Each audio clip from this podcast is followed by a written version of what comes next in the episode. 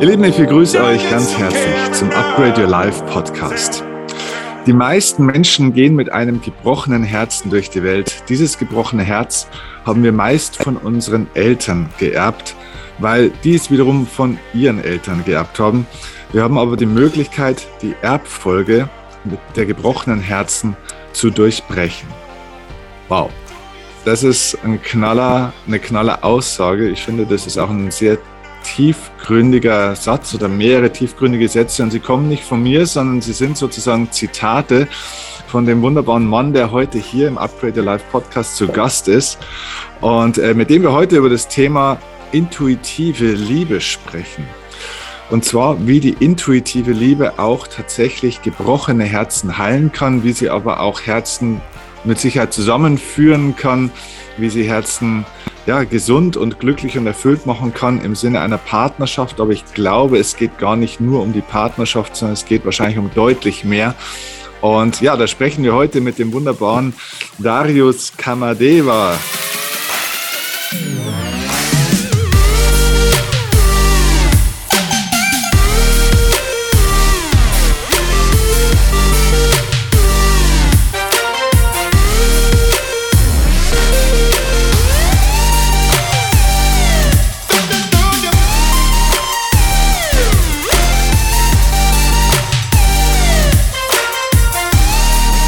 Darius ist, wenn ihr ihn ähm, vielleicht noch nicht kennt, was wahrscheinlich ähm, eher seltener der Fall sein wird. Ähm, Darius ist eigentlich bekannt geworden in meiner Wahrnehmung als Dating Coach.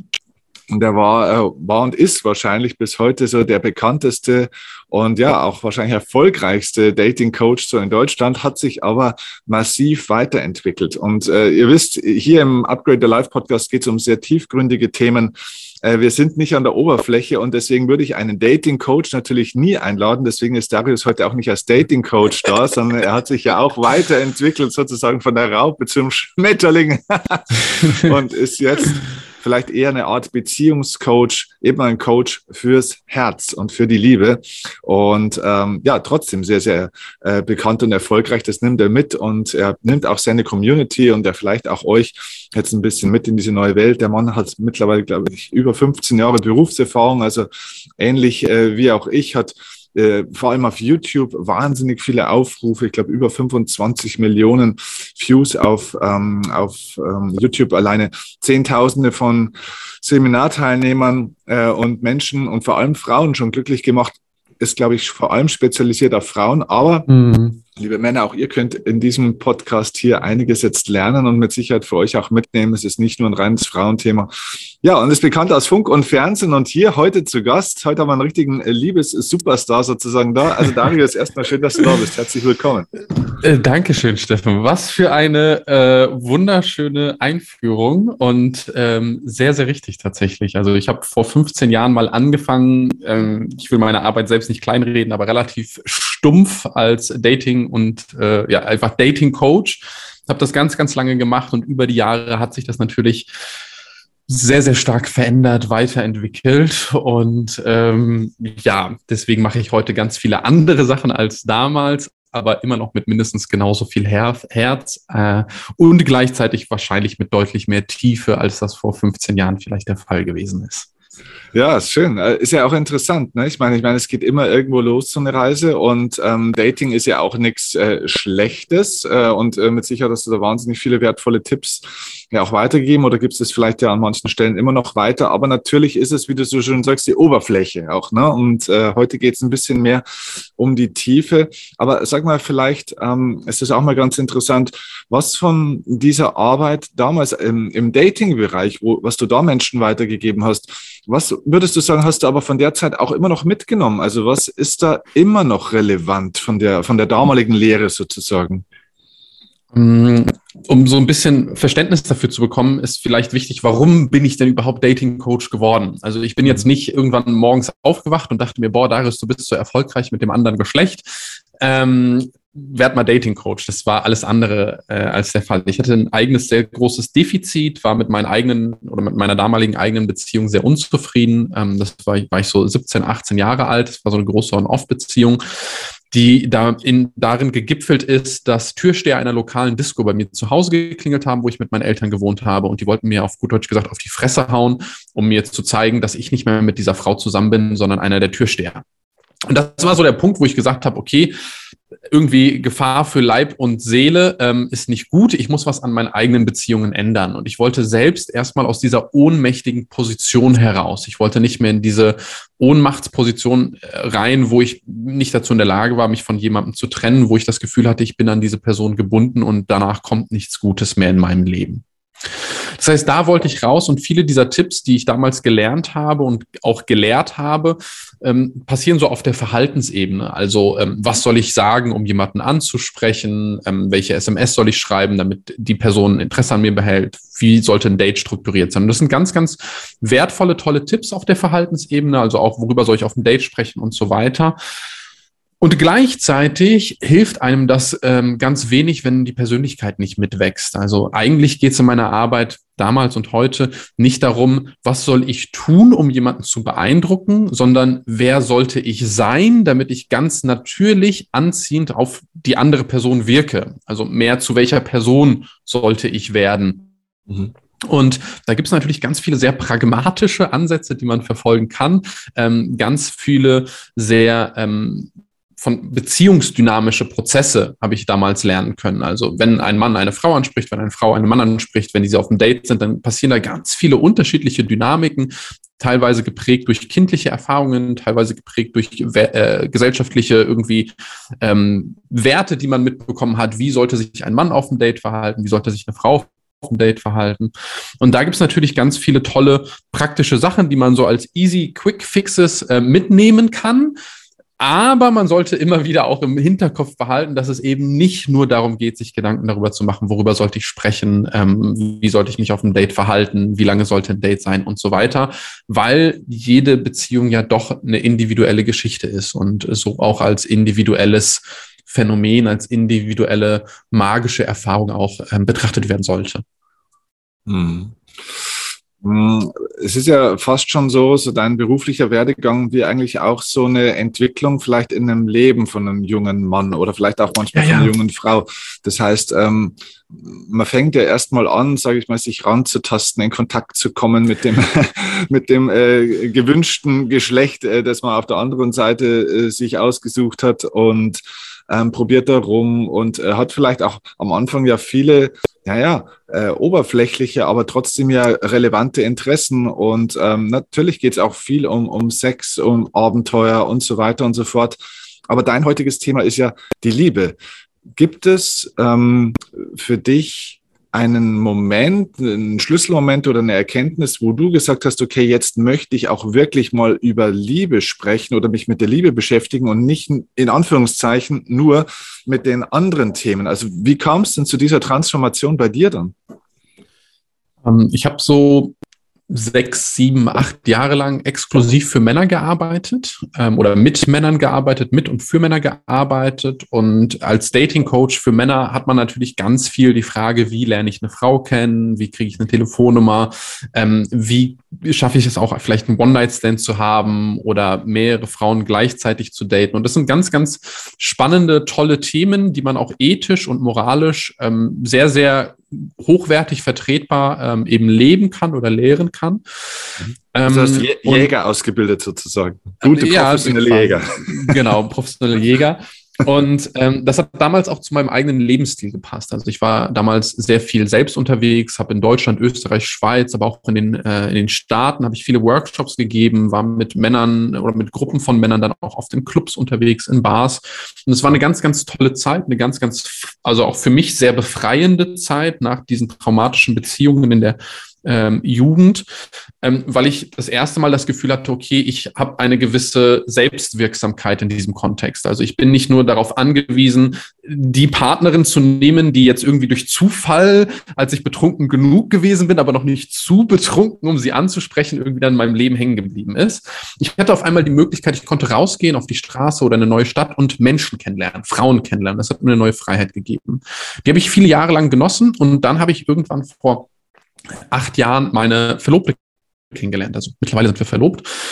Und damit hat sich mein Interessengebiet ein bisschen verschoben. Ich hatte, bevor ich sie kennengelernt habe, schon eigentlich genug von diesem Lebensstil des, ich nenne es jetzt einfach mal Playboys oder Jägers oder wie auch immer, und wollte eigentlich was anderes. Denn ein, Bele ein Leben voll bedeutungslosem Sex macht das Leben auch ein bisschen bedeutungslos. Da muss man aber erstmal hinkommen, das muss man erstmal leben, bevor man das realisieren kann. Das ist so, wie wenn Menschen sagen, Geld allein macht nicht glücklich.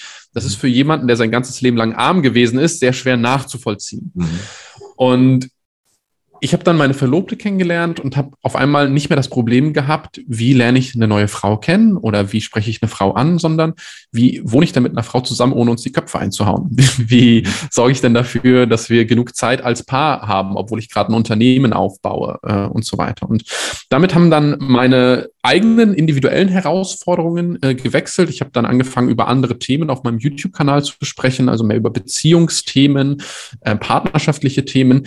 Und plötzlich kamen unglaublich viele Frauen auf mich zu und haben gesagt, Darius, du bist doch der Männerflüsterer. Jetzt flüster doch mal in mein Ohr, was die ganzen Männer dir gesagt und erzählt haben und erzähl uns doch mal, wie Männer ticken. Und dann habe ich das gemacht. Dann wurden das immer mehr und immer mehr und immer mehr. Und dann habe ich irgendwann festgestellt, okay, ich muss mich entscheiden. Ich kann nicht beides gleichzeitig irgendwie machen. Das geht einfach nicht.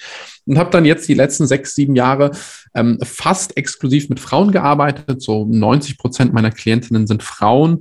Und habe jetzt allerdings vor relativ kurzer Zeit wieder beschlossen, okay, jetzt habe ich auch wieder neue Sachen den Männern zu erzählen. Jetzt habe ich äh, sechs, sieben Jahre selber auch als Mann irgendwie meine, meine Reise in meinem Leben ähm, weitergemacht, bin Vorstand in der gemeinnützigen Stiftung geworden, habe hier ein 15.000 Quadratmeter äh, Anwesen gekauft, ähm, eigenes Seminar- und Schulungszentrum, habe verschiedene Unternehmen aufgebaut. Wir haben noch ein Hotel eröffnet, was die meisten Leute gar nicht mitbekommen haben. Und ich habe meine Coaching-Sachen. Und jetzt kann ich da auch wieder ein bisschen mehr mit Männern arbeiten oder möchte auch wieder ein bisschen mehr mit Männern arbeiten. Aber die meisten Dinge, die ich in meinem Leben mache, ehrlicherweise, ähm, beruhen immer auf meinen persönlichen Interessen. Also ich gucke, was will ich jetzt selber gerade lernen, dann lerne ich das und irgendwie auf dem Weg kommen dann Menschen auf mich zu und wollen das zufälligerweise dann auch gerade lernen, nachdem ich das gelernt habe. Und dann teile ich das eben mit denen und lerne dadurch noch mal mehr natürlich auch.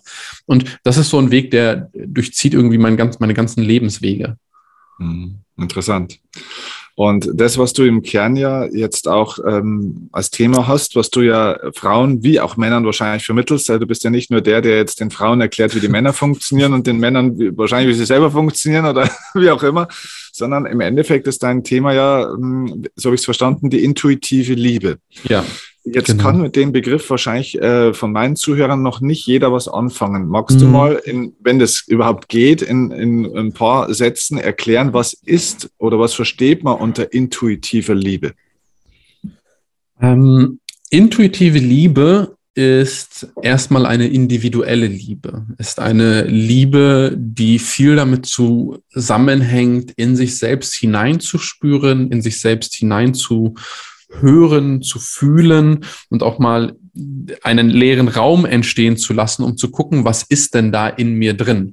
Also nicht, was hat meine Mutti gesagt, ich muss jetzt den Stefan oder den Christian oder die Martina heiraten, weil die hat einen guten Job bei der Sparkasse, sondern was möchte ich denn? Also wenn wir lernen, wieder Kontakt zu unserer Intuition Intuition zu bekommen, und da gibt es ja ganz, ganz, ganz viele Möglichkeiten und Gründe für, dann können wir oftmals bessere Entscheidungen treffen, weil unser Unterbewusstsein, da gibt es ganz spannende Forschungsergebnisse für, schon viel früher weiß, da stimmt was nicht oder da stimmt was und da sollte ich weitergehen, als wir das vielleicht bewusst verarbeiten können.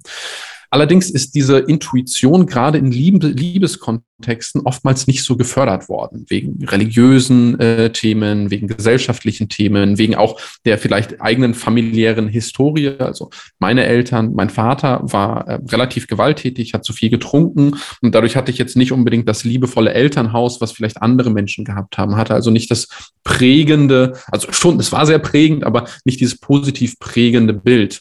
Und ich musste lernen, das zu überwinden finden und für mich persönlich herauszufinden, wie will ich denn Liebe leben? Nicht, wie wollen meine Eltern, dass ich Liebe lebe oder meine Oma, sondern wie will ich das machen? Und diese individuelle Liebe kann ich nur entwickeln, wenn ich auf meine innere Stimme höre, wenn ich genug Raum schaffe für mich selbst und für meine Partnerin, meinen Partner, das zu entdecken, das zu entwickeln, anstatt von vornherein einfach nur so ein Bild zu haben, zu sagen, okay, das ist die Art von Liebe, die ich haben will, das ist die Beziehung, die ich haben will, das ist der Traumpartner und so muss der sein. 100 Prozent genau so, sonst klappt das nicht. Das wird wahrscheinlich leider nicht funktionieren, auch wenn viele Coaches da draußen propagieren, dass man ja nur wissen muss, welchen Traumpartner man haben will, dann wird das schon. Es ist leider ein kleines bisschen komplizierter. Und deswegen appelliere ich für diese intuitive, äh, individuelle Liebe und für mich lässt sich das am besten leben in Form einer Wachstumsbeziehung, also eine Beziehung, die kontinuierlich weiter wächst im Vergleich äh, oder in Abgrenzung Abgrenzung zu einer stabilen Beziehung, was die meisten Menschen, was die meisten Eltern, Großeltern von uns haben wollten. Die haben eine Beziehung gelebt und die soll bis zum Ende unseres Lebens genauso bleiben, weil der Papa hat mit 16 Jahren bei Siemens gelernt und mit 65 ist er bei Siemens in Rente gegangen und da ist Stabilität das Maß aller Dinge. So dreht sich die Welt aber heutzutage nicht mehr. So ist es leider nicht mehr. Und deswegen hat das Beziehungsmodell der stabilen Beziehung für viele Menschen einfach nur ganz viele Enttäuschungen parat. Es funktioniert nicht mehr. Das, die Leute fühlen sich, die wissen oftmals noch nicht, warum, was ist da los. Irgendwie, jeder hat gesagt, das ist das Richtige, aber die Realität spiegelt etwas anderes. Die Scheidungsquoten steigen, Beziehungen sind unglücklich, es entstehen Affären, es entstehen ganz, ganz viele Dynamiken, die eigentlich nicht zu diesem Weltbild der stabilen Beziehungen passen, weil eigentlich müsste man ja glücklich sein, wenn man jetzt Haus, Kinder und Pipapo alles hat aber man ist es dann trotzdem nicht. Warum?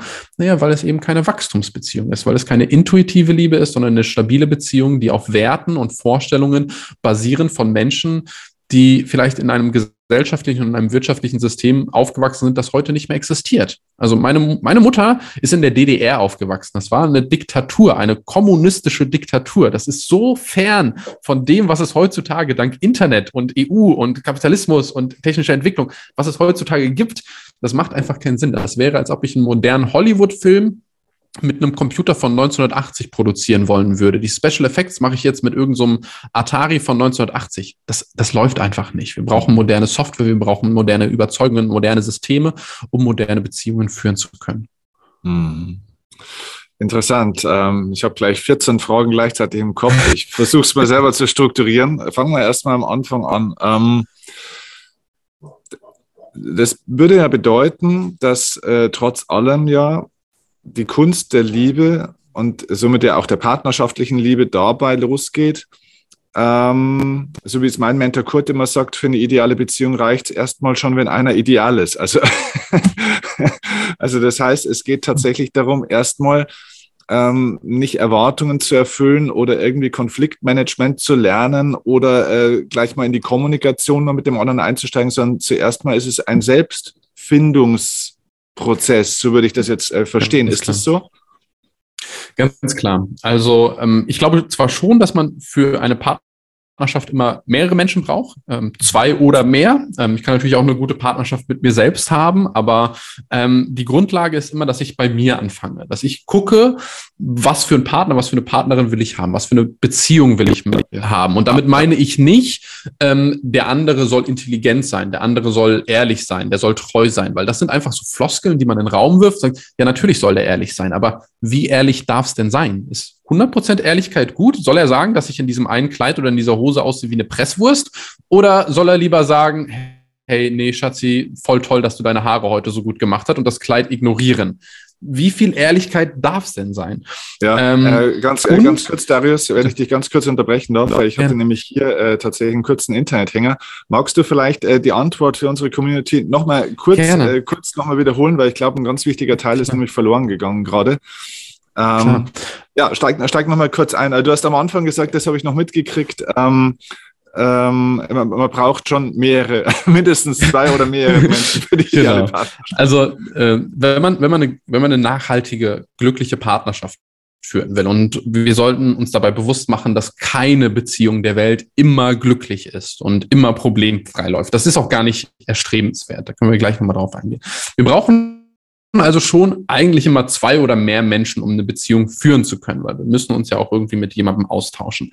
Gleichzeitig ist die Basis für eine funktionierende Beziehung immer bei mir und in mir selbst zu suchen. Das heißt, je besser ich der Partner oder die Partnerin bin, die ich sein muss, um ganz natürlich diese Art von Beziehung zu führen, umso besser ist es natürlich. Also wenn ich selbst eigentlich ein Choleriker bin, und mich bei jedem Kleinscheiß irgendwie sofort aufrege, wird es schwierig, eine nachhaltige, liebevolle Beziehung zu führen, weil ich reg mich halt ständig auf, zumindest innerlich.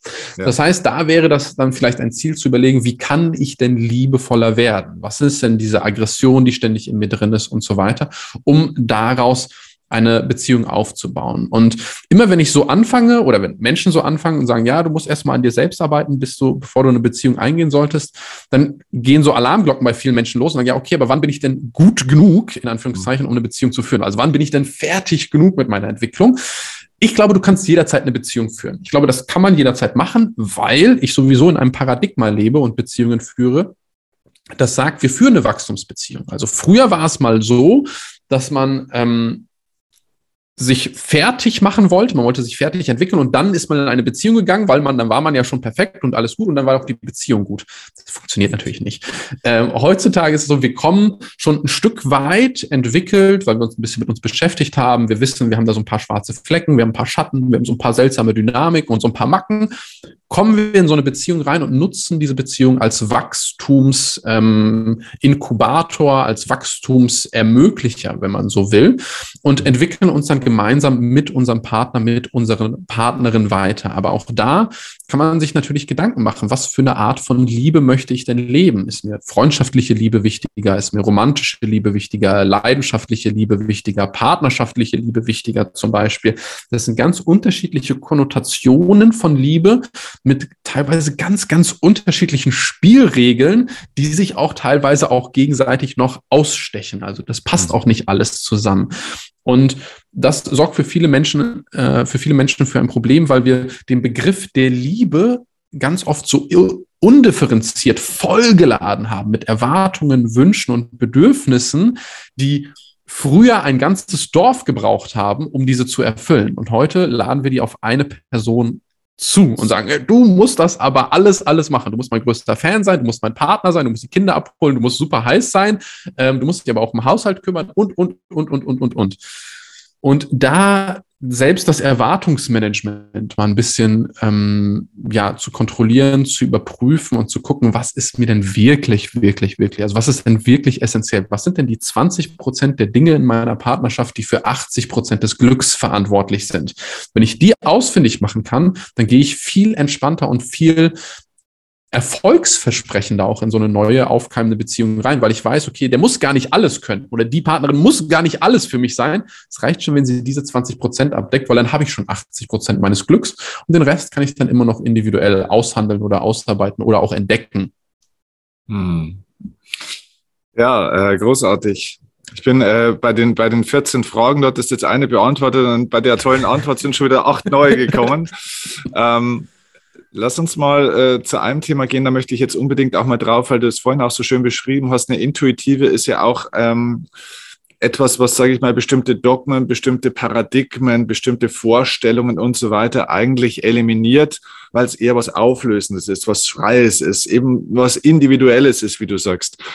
Ähm, das heißt, ähm, auch Traditionen, die man teilweise so kennt, bestimmte Bräuche, Rituale etc., äh, werden ja zumindest mal in, in Frage gestellt. Ja? Stichwort heiraten ist ein interessantes Thema. Also früher, soweit ich das weiß, kommt heiraten, da, da weißt du bestimmt mehr als ich, vielleicht kannst du äh, uns und mich da auch mal äh, updaten. Äh, aber heiraten ist ja eher ein religiös-gesellschaftlicher Brauch gewesen, glaube ich, um äh, Menschen auch abzusichern ein Stück weit. Es geht äh, vielleicht auch manchmal um Politik und Machtverhältnisse, manchmal vielleicht auch ein bisschen fast um Unterdrückung, so ist mein, mein Gefühl. Ähm, und ist ja eigentlich nie aus einem romantischen äh, Gedanken heraus entstanden, die Heirat, mhm. jedenfalls nicht die, ähm, die, die ganz ursprüngliche. Also das war ja kein romantischer Akt, dass man sagt, ach, das ist ja so schön mhm. und jetzt mhm. bleiben wir für immer zusammen und äh, schwören uns hier die ewige Liebe, es hat ja eigentlich, glaube ich, ganz andere Hintergründe. Mhm. Äh, und jetzt haben wir in der Neuzeit, sage ich mal, die letzten Jahrzehnte, ehrlich gesagt war das ja vor 100 Jahren auch noch nicht anders, äh, vielleicht auch noch nicht mal vor 60 Jahren, und jetzt haben wir aber in den letzten Jahrzehnten ja so eine romantische Vorstellung auch von der äh, Heirat äh, auch bekommen. Mhm. Ähm, jetzt Und, und, wir merken, du hast es ja vorhin gesagt, die Scheidungsraten steigen, weil die Leute sich vielleicht heute auch ein bisschen mehr erlauben, eben ihr Individuum zu leben. Und äh, auch die Frauen sagen, ich brauche den äh, nicht mehr, wenn der mich aufregt, dann mache ich mein eigenes Ding so ungefähr. ich bin finanziell nicht mehr abhängig äh, mhm. und so weiter und so fort. Wie funktioniert das mit der, mit der intuitiven Liebe? Also ist eine Heirat und das Versprechen bis zum Ende unserer Tage, hat es da noch eine Gültigkeit? Wie lebt man sowas in, in, so, einem, in so einem Fall? Mhm. Du hast schon sehr, sehr viele richtige Dinge angesprochen. Also wenn wir uns das, äh, wenn wir uns das Konzept Heirat einfach mal in so einem geschichtlichen Horizont äh, anschauen, dann ist es jetzt sehr stark vereinfacht. Man könnte da tiefer reingehen, aber wir machen so einen ganz kurzen Abriss. Vor so 10.000 Jahren, ungefähr plus minus ein paar tausend Jahre, sind Menschen sesshaft geworden. Vorher waren wir Nomaden, sind rumgezogen, hatten nur an Besitz, was wir so mit uns tragen konnten. Also ein Speer, ein Fell und whatever halt. Dann haben wir festgestellt, wir können landwirtschaftlich aktiv werden, wir können Tiere domestizieren, wir können Hafer anbauen. Auf einmal hatten wir etwas, das gab es vorher nicht, nämlich Besitz.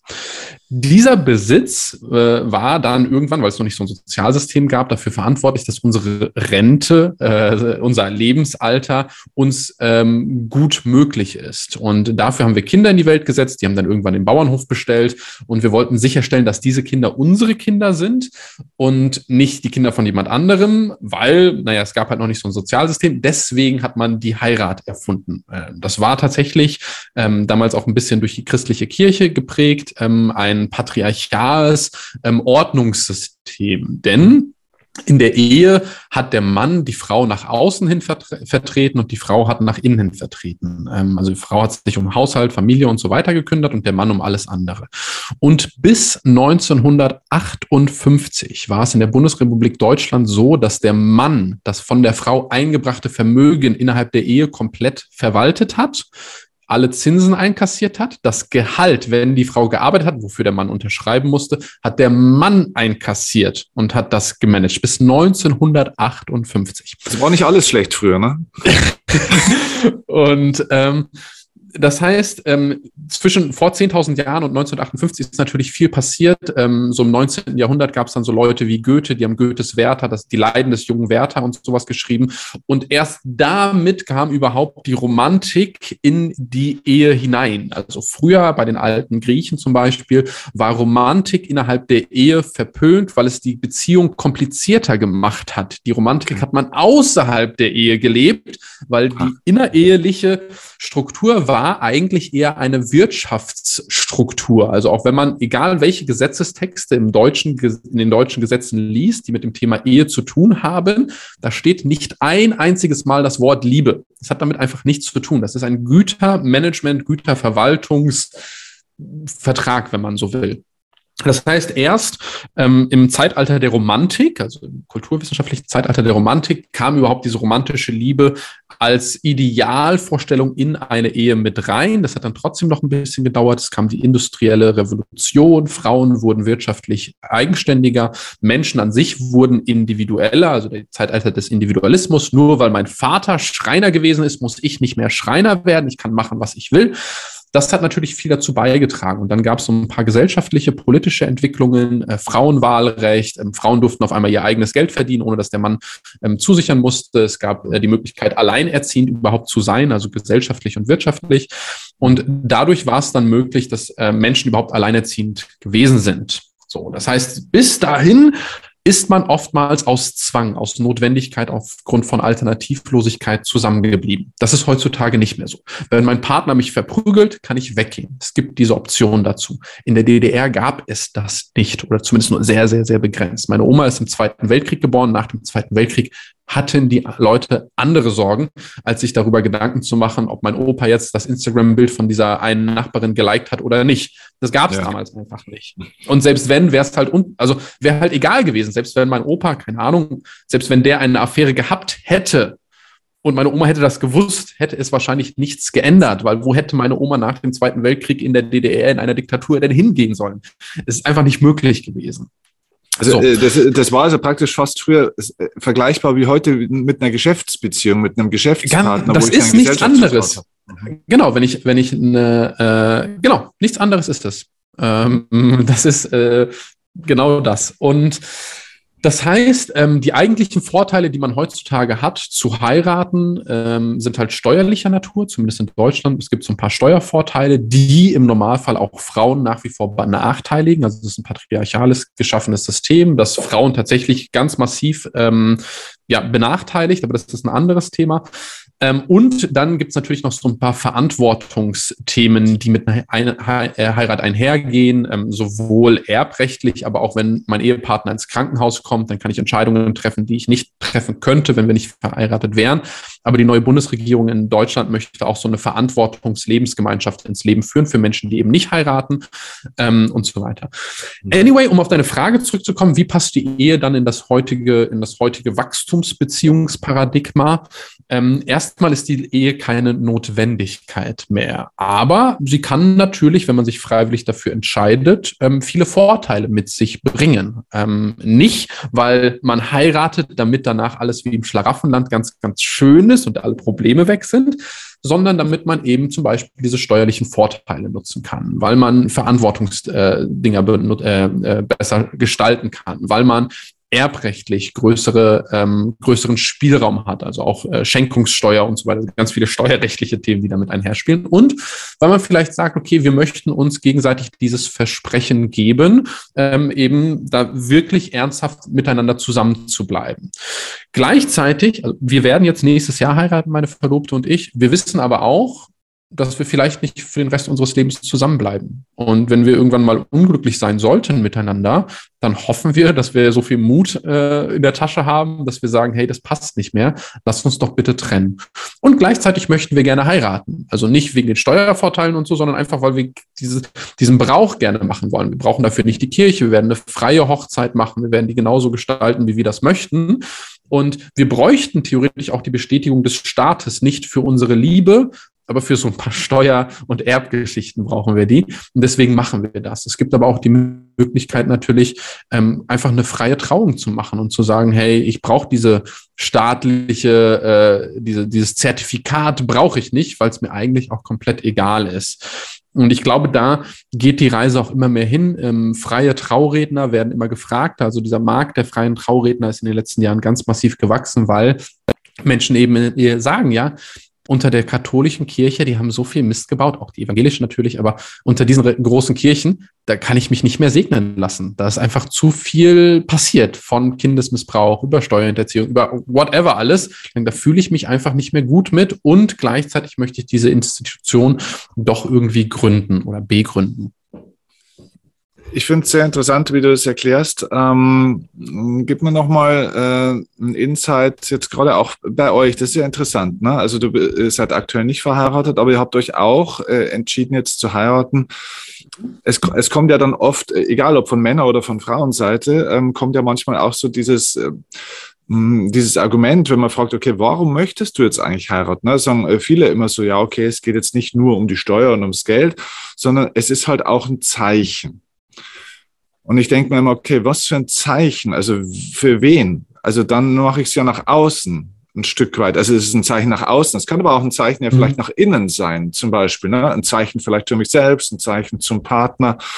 Also das heißt, ähm, was ist tatsächlich am Ende des Tages der Grund? Du sagst ja auch, es ist so eine Art Absichtserklärung, also so wäre es jetzt mal in meinem Wort.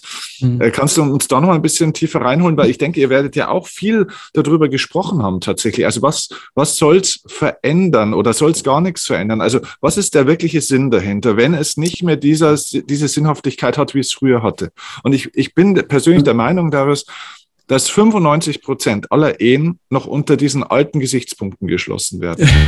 Absolut. Ich frage unzählige Menschen danach und ähm, mir hat noch fast niemand eine Antwort gegeben, wo ich sage, okay, da bist du, das ist wirklich eine freie Entscheidung. Ich bin nicht gegen Hochzeit mhm. oder gegen Heirat.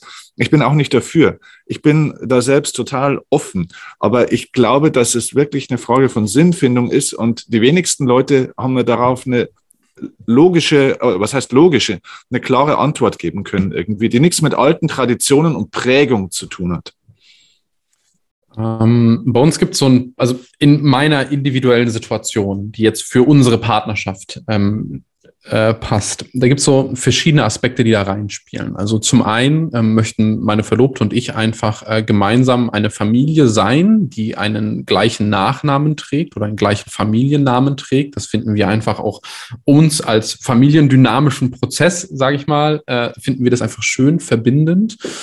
Ähm, dann gibt es so ein paar ähm, Erbschaftsthemen. Ähm, das meiste, also das äh, Anwesen hier zum Beispiel, was ich gekauft habe, das hat eine meiner Firmen gekauft. Und wenn ich jetzt sterben würde in drei Jahren und wir wären nicht verheiratet, dann würde meine Verlobte einfach gar nichts davon haben. Also all diese Dinge, die wir aufgebaut haben, die wären dann einfach weg. Und äh, als meine Verlobte oder Partnerin steht hier einfach nichts null und gar nichts so. Mhm. Ähm, dann auch so ein paar, äh, wenn mir mal was passieren sollte, kann sie auch gar keine Entscheidungen für mich treffen. Ähm, oder als meine Ehepartnerin wird sie einfach, äh, oder als meine Verlobte dürfte sie nicht mal ins Krankenhaus kommen und mich da auf der Intensivstation besuchen und so weiter. Ja. Also ganz viele Sachen äh, sind da einfach äh, sage ich mal, rechtlich problematischer, wenn man nicht heiratet. Ähm, und wir machen uns natürlich auch Gedanken, was für eine Art von Familie möchten wir gerne zukünftig sein. Also wir haben noch keine Kinder, wir möchten gerne in ein paar Jahren Kindern haben und haben da für uns schon die Vorstellung, dass wir als eine Familie mit demselben Familiennamen auch nach außen hin wirken. Ähm, das könnte man auch anders sicherstellen als durch eine Hochzeit. Man könnte auch irgendwie den Namen ändern oder so. Mhm. Aber das ist für uns ähm, ja einfach zu viel Aufwand, sagen wir mal. Ähm, und diese ganzen steuerlichen Optimierungen mit ähm, Gehaltsoptimierungen, so, das ist für uns nicht so mega relevant. Ähm, also wir heiraten nicht aus äh, steuerlichen Gründen, sondern tatsächlich eher aus rechtlichen Gründen. Und wenn es jetzt in Deutschland irgendwann mal, ich glaube, Unsere neue Bundesregierung möchte das als ähm, Verantwortungsversorgungsgemeinschaft, heißt es, glaube ich. Ähm, wollen sie quasi eine neue Rechtsform, wenn man so will, äh, erschaffen, wofür man nicht mehr heiraten muss, damit Menschen, die vielleicht in einer polygamen Beziehung leben oder Menschen, die einfach in einer großen WG seit 15 Jahren leben oder wie auch immer, damit die auch gegenseitig Verantwortung tragen können. Wenn es das schon gäbe, würden wir wahrscheinlich das machen.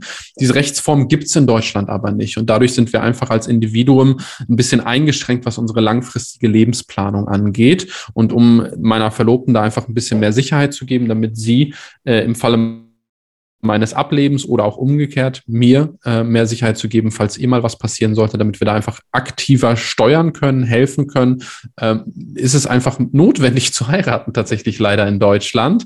Ähm, ansonsten würden wir wahrscheinlich einfach eine freie Trauung machen, also wir werden sowieso eine freie Trauung machen, würden wir einfach eine freie Trauung machen und würden uns halt nicht nochmal äh, diesen Termin beim Standesamt antun, sondern einfach zusammen diese Feier machen, weil bei uns geht es auch sehr, sehr viel darum, ähm, das ist auch der Hauptpunkt, weswegen wir noch nicht geheiratet haben. Gar nicht um diesen Ehestatus, sondern dass wir gemeinschaftlich mit all unseren Freunden, unseren Liebsten, äh, unsere Liebe einfach feiern wollen und denen zeigen wollen, hey, ähm, trotz dieser schwierigen Umstände, die wir in den letzten Jahren mitunter hatten als Paar, ähm, möchten wir unsere Art der Liebe euch zeigen und gemeinsam mit euch zelebrieren. Und dafür bietet sich natürlich eine Hochzeit an.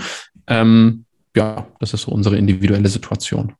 Okay, aber ähm, du hast es vorhin auch schön gesagt, ähm, es geht dabei nicht darum zu sagen, bis zum Ende unserer Tage, sondern du hast ja gesagt, ne, also solange wie es uns gut tut und wenn jemand ja. das Gefühl hat, er möchte seinen eigenen Weg gehen, dann würdet ihr das auch wieder lösen. Ja. Das heißt, äh, die intuitive Liebe oder kann man das sagen, ist, ist Liebe nichts für die Ewigkeit oder äh, würdest du unterscheiden, äh, die, die, die Beziehungsform oder die, die Ehe ist nichts für die Ewigkeit, aber die Liebe vielleicht schon? Also wie würdest du denn das beschreiben?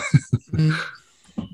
Also, wenn wir, wenn wir uns die Frage stellen, ist Liebe für die Ewigkeit geeignet, äh, müssen wir natürlich erstmal fragen, was meinen wir denn mit Liebe? Also, äh, Menschen sagen, ich liebe Pizza, ich liebe dieses Lied, äh, ich liebe äh, es morgens auszuschlafen.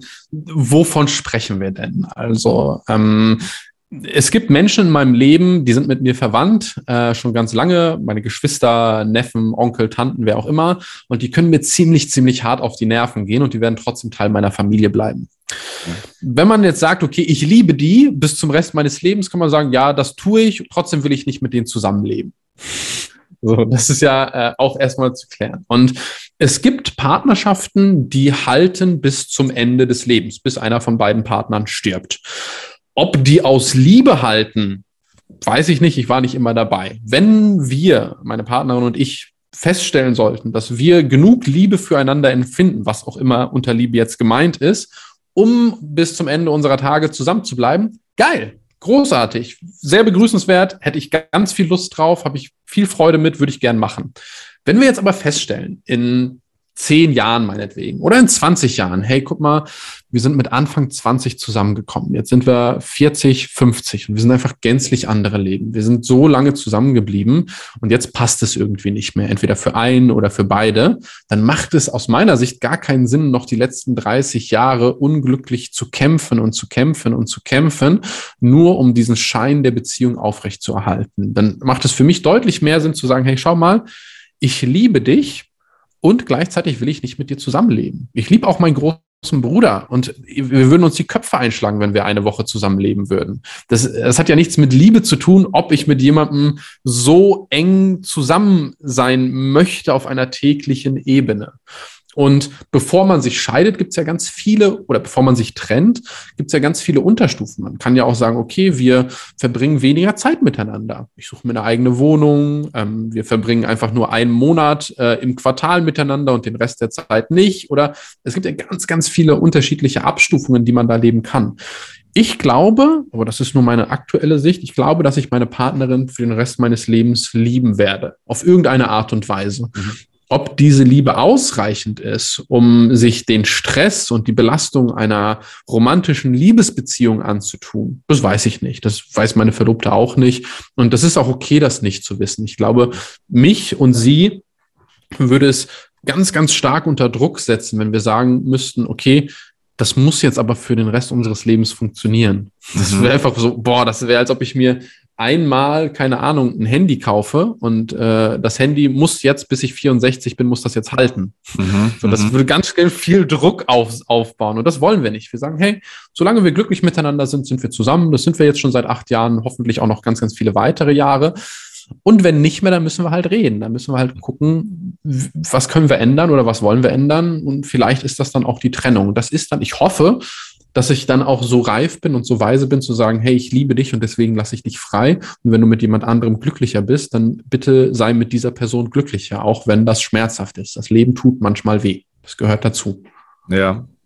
Okay, also mein Bild zur intuitiven Liebe wird klarer. Also ich verstehe es so, dass es also ganz viel mit ähm, so ein Stück weit individueller Lebensgestaltung und auch mhm. Lebensraumgestaltung äh, unter anderem auch zu tun hat. Ne? Also auch so zum ich Beispiel äh, wäre das nächste Thema, ähm, muss man äh, zusammen wohnen in einer Wohnung. Ja, also äh, gerade wenn ich gebe dir mal ein ganz pragmatisches Beispiel. Ja. Ich gebe ja. dir mal ein ganz pragmatisches Beispiel, was es glaube ich klar macht. Ähm, den Winter vor Corona, also bevor diese weltweite Pandemie entstanden ist ähm, fand ich Winter schon immer blöd und habe meiner, meiner Verlobten schon seit ein paar Jahren erzähle ich ihr jedes Jahr im Winter, boah, ich habe keinen Bock auf deutschen Winter, weil der Berliner Winter ist auch ganz, ganz unangenehm. Und sie sagt seit ein paar Jahren, Darius, na dann geh doch weg. Also geh doch woanders hin.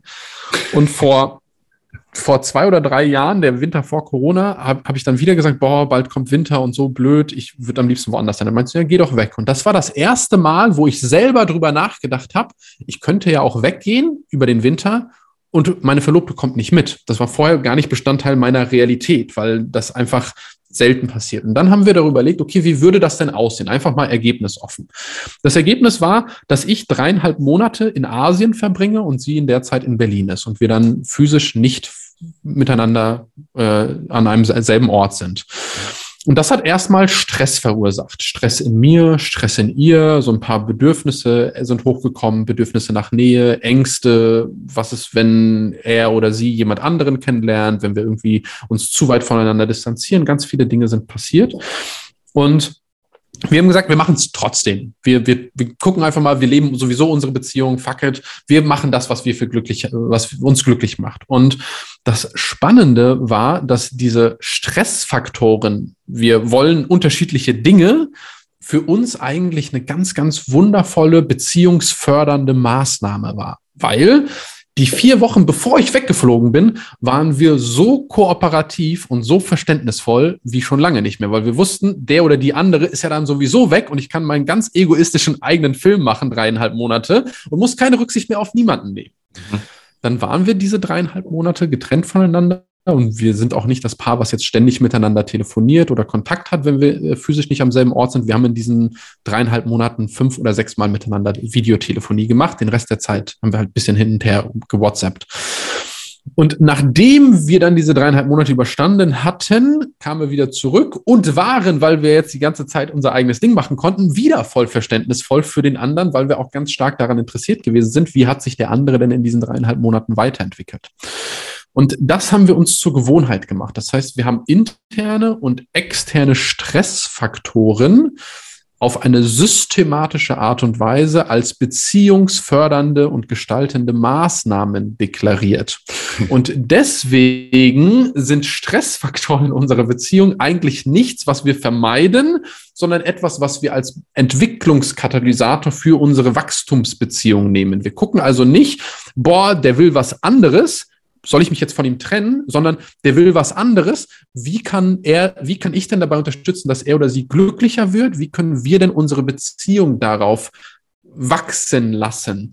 Und das ist ein anderes Paradigma als in dieser Stabilitätsbeziehung, weil ganz viele Menschen sind vor allem auf meine Verlobte hingekommen und haben gesagt, ja, was, was machst du denn die ganze Zeit alleine? So, als ob sie aufhören würde zu existieren, Freunde zu haben, Hobbys zu haben, nur weil ich als ihr Partner nicht da bin. Mhm. Oder sie wird gefragt, hast du denn keine Angst, so alleine in der Wohnung? Hä? Nee, ich habe ja auch sonst keine Angst, wenn der Darius nicht da ist. Wieso sollte ich das denn haben? Und wenn man so anfängt, so ein ein paar individuellere, intuitive Wege zu verfolgen, dann kriegt man manchmal ganz seltsame Fragen vom Umfeld einfach gestellt, mhm. wo man so sagen kann, nö, das sehe ich nicht so. Und manchmal muss man diese Freiheit dann natürlich auch wieder verteidigen, weil ganz viele Menschen uns auch gesagt haben, inklusive Schwiegereltern, das könnt ihr doch nicht machen und so weiter, das geht doch nicht und so weiter. Und wir haben gesagt, doch, können wir. Und das hat unsere Beziehung ganz, ganz wundervoll gut getan, obwohl es am Anfang beängstigend war, obwohl es auch innerhalb dieser drei Monate, dreieinhalb Monate sicherlich mal Streit gegeben hat, sicherlich auch mal irgendwie eine Situation gegeben hat, wo ich gedacht habe, boah, was macht sie denn jetzt? Jetzt ist sie mitten in der Nacht unterwegs. Was ist denn, wenn sie dies oder jenes macht? Aber das hat uns in unserer Beziehung ganz viel Freiheit dazu gegeben und auch gezeigt, dass wir nachdem wir freiwillig uns physisch getrennt hatten, auch freiwillig wieder zusammen das ist natürlich ein ganz, ganz schönes Zeichen, was viele Menschen gar nicht haben in ihren Beziehungen. Die machen sich gar nicht das Geschenk, sich gegenseitig vermissen zu können, sich gegenseitig mhm. vermissen zu dürfen. Das ist halt schade. Ja, ja. verstehe. Okay, also ein, äh, ein Raum der, der Selbsterfahrung, Selbsterkenntnis und aber auch gegenseitiges, ja, eigentlich ein gegenseitiges Miteinander äh, entwickeln.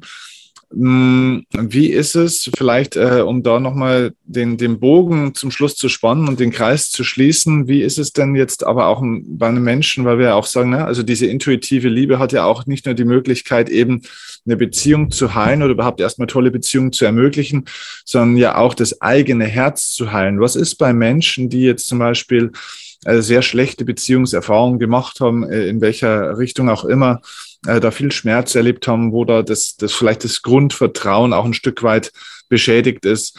Wie kann da diese Erlaubnis oder dieser Weg der intuitiven Liebe denn helfen, die ein oder andere Verletzung aus der Vergangenheit nochmal zu heilen? Wo gibt es da Grenzen oder ähm, was ist da überhaupt möglich? Wie kann man sich das vorstellen? Also, es gibt natürlich immer Grenzen da, wo ich meinen eigenen selbstwirksamen Bereich verlasse, wo ich meinen eigenen Einflussbereich verlasse. Also ich kann jetzt nicht sagen, ich arbeite an mir ganz tief und dadurch wird mein gewalttätiger Partner weniger gewalttätig. Mhm. Das kann natürlich sein, weil ich vielleicht nicht mehr so viel provoziere, nicht mehr so viele Klammer oder was auch immer. Aber ob mein Partner gewalttätig ist oder nicht, um bei einem ganz extremen Beispiel zu bleiben, liegt da erstmal nur begrenzt in meiner Macht.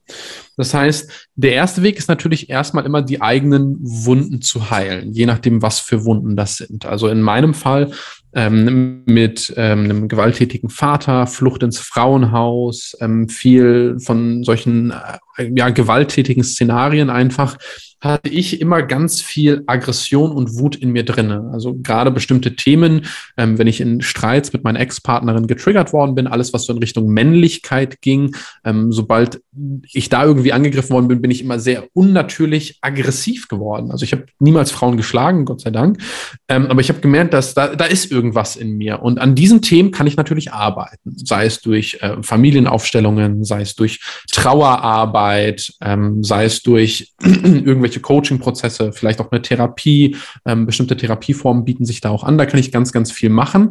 Und wenn ich an mir arbeite, verändert sich natürlich auch das, was ich im Außen bekomme. Also ich vergleiche das immer mit so einem Zahnrad. Wenn wir uns vorstellen, wie in so einem Uhrwerk, da gibt es ein Zahnrad meiner eigenen Persönlichkeit, dann habe ich Wünsche, Ängste, Ziele, Hoffnungen und noch ganz viele andere Sachen und mein Partner auch. Und irgendein Zahnrad passt halt auf meines drauf. Das heißt, wenn ich ähm, die Überzeugung habe, dass ich, dass die Welt ganz schlimm ist und ich immer das Opfer der äußeren Umstände bin, dann setze ich mich in eine Opferposition und solange ich in dieser Opferposition bin, gibt es komplementäre Persönlichkeitsmuster, die dazu passen. Solange ich ein Opfer bin, werde ich mir wahrscheinlich immer wieder jemanden suchen, der mich retten kann. So, wenn ich aber der Überzeugung bin, dass ich immer alle anderen retten muss, um geliebt zu werden, dann werde ich mir immer ein Opfer suchen. Und sobald diese Person nicht mehr das Opfer ist, ist sie nicht mehr spannend für mich und ich muss mir dann jemanden neuen suchen, den ich retten kann. Und an diesen Dynamiken kann ich natürlich ganz, ganz, ganz intensiv arbeiten. Da gibt es ganz wundervolle äh, Möglichkeiten, das zu tun, gerade auch im Bereich der Trauerarbeit. Also man sagt auch, dass ähm, das Gefühl der Trauer ähm, oftmals so ein bisschen ein ein Tor ist zur Liebe. Denn der Grund, weswegen ich so viel Trauer empfinde, ist ja meistens, weil ich vorher etwas sehr, sehr stark geliebt habe oder etwas immer noch sehr stark liebe. Und wenn es mir gelingt, diese Trauer eben nicht zu wegzudrücken und zu sagen, okay, da ist diese traurige, traumatische Erfahrung, sondern zu sagen, okay, wie kann ich das denn für mich heilen? Wie kann ich das für mich nochmal neu interpretieren? Wie kann ich vielleicht Verständnis dafür entwickeln, dass mein Vater auch mit der Situation überfordert gewesen ist? Dass er vielleicht nicht einfach nur ein schlechter Mensch gewesen ist, sondern einfach insgesamt viel zu viel gewesen ist. Dass er auch sein Bestes gegeben hat. Wie kann ich damit so ein Stück weit ins Reine kommen? Das hilft mir dann auch besser, eine Verbindung zu bekommen mit meiner eigenen Männlichkeit oder mit dem Thema Männlichkeit, um dann nicht mehr immer diese Aggression getriggert zu bekommen, um bei diesem Beispiel zu bleiben. Und da kann man schon sehr, sehr viel machen. Ob das dann mit diesem einen bestimmten Partner, dieser einen bestimmten Partnerin reicht, um eine bessere Beziehung zu führen, muss man sich natürlich immer wieder individuell anschauen. Mhm. Wow, großartig. Also, ich finde, ähm, du hast einen wirklich fantastischen Einblick gegeben, äh, einen Vorgeschmack gegeben, was da alles drinsteckt in diesem Mega-Thema der intuitiven Liebe, was da für einen drinsteckt für die eigene Entwicklung, für die eigene Reise, aber auch ja, für die Reise mit allen möglichen Menschen. Es ist ja wirklich, wir haben jetzt viel über Partnerschaft gesprochen, aber es hat ja auch mit, mit jeglicher Form von Beziehung in meinem Leben zu tun, ob es jetzt auch der Chef oder der Vater oder die Mutter oder die Schwester ist. Ähm, großartig. Aber es, es ist ja noch, wir haben jetzt so viel besprochen und es ist ja so ein Feld. Und wenn der ein oder andere bis hierher gehört hat, ist die Wahrscheinlichkeit ziemlich groß, dass die Leute sagen, komm, red weiter. Nächste Frage. ähm, das schaffen wir hier aufgrund der Zeit natürlich nicht, aber ihr habt natürlich die Möglichkeit von und mit Darius ähm, zu lernen. Ähm, sag uns doch mal, wenn Menschen hier jetzt die, weiter in dieses Thema einsteigen wollen, wie können sie es am besten machen? Wie, was kann man lesen? Was kann man sich anhören? Wo kann man dir folgen? Wo kann man mit dir arbeiten? Ähm, der einfachste Weg ist wahrscheinlich mein YouTube-Kanal, ähm, mein Podcast zum Beispiel ähm, mit dem Titel äh, Weil wir lieben. Ähm, da beschäftigen wir uns über diese mit der intuitiven Liebe aus ganz vielen unterschiedlichen Aspekten. Ähm, da gibt es auf YouTube über, weiß ich nicht, 500 verschiedene Videos, die absolut kostenlos sind. Das ist ein guter Einstieg. Ich habe ein paar Bücher gefunden, äh, geschrieben, die findet man bei Amazon und Co.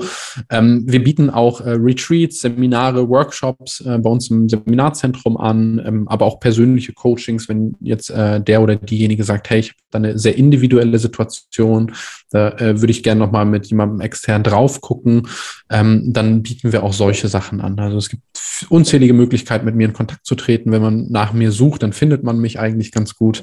Und ähm, für mich ist es halt am Ende des Tages ein Herzensthema. Also ich möchte Menschen einfach ein System an die Hand geben, damit sie mit Hilfe des inneren Kompass einen Weg finden, durch den Sturm des Lebens eben besser zu navigieren, weil der Sturm wird zwangsläufig irgendwann mal kommen, der gehört dazu. Das brauchen wir auch, damit sich die Luft mal irgendwie reinigt, damit die Natur wieder gestärkt wird. Und so brauchen wir das auch in unseren zwischenmenschlichen Beziehungen, dass es ab und zu mal kracht und einen Sturm gibt. Denn Beziehungen, die niemals belastet werden, sind auch nicht belastbar. Und wir wünschen uns ja doch schon ein paar belastbare Beziehungen. Und ähm, ja, wenn das spannend für dich sein sollte als Zuhörerin, als Zuhörer, dann komm da gerne auf mich zu. Perfekt. Ich danke dir ganz, ganz herzlich. Es war ein ganz wirklich toller, bereichernder ähm, Einblick in dieses Thema. Und ich finde, du bringst es auf so eine wunderbare Art auch rüber. Also ich, ich auch wirklich großen Respekt vor deiner eigenen Transformation.